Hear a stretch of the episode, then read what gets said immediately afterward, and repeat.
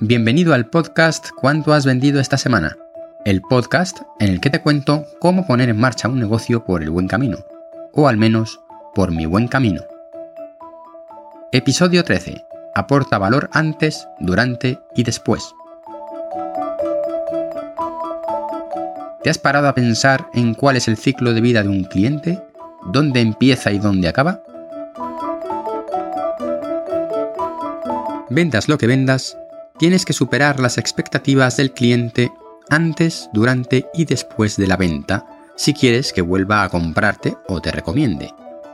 Hay productos o servicios que no dan mucho pie a una repetición de compra, pero en general, si no fidelizas al cliente, tienes un problema.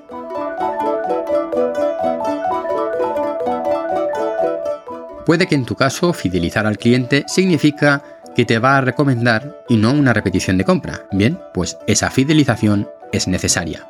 Para poder conseguir clientes felices y por tanto que repitan o te recomienden, es necesario aportar valor en toda la cadena, en todo el ciclo de vida del cliente. El ciclo de vida del cliente comienza antes de que te compre y no termina tras la compra, sino mucho después. La primera regla para la aportación de valor es el trato personal. No es lo mismo trato personal que personalización. Me refiero a que el cliente debe sentir que le estás prestando atención a él en ese momento. Normalmente esto pasa porque una persona preste esa atención real a ese cliente. No solo se trata de disponer de mensajes o informaciones automáticas, sino que exista algún toque humano. Pon todos los recursos en eso. Ante esta recomendación surge la problemática de la escalabilidad y la limitación de recursos. Efectivamente, esto es un inconveniente, pero hay que tener en cuenta ¿A qué te dedicas? ¿Ofreces un servicio? Si ofreces un servicio, entonces tu escalabilidad debe incluir el elemento humano.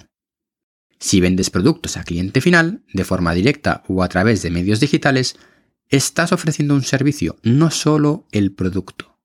Si no quieres que el factor humano sea importante en tu negocio, es decir, que no necesites ese trato personal, entonces necesitas un negocio de venta a intermediarios o canales de venta que hagan ese trabajo. Al final alguien tiene que hacer esas tareas persona a persona. Es una de las claves del éxito de las ventas. Hasta aquí el capítulo de hoy de aportación de valor de la serie ¿Cuánto has vendido esta semana?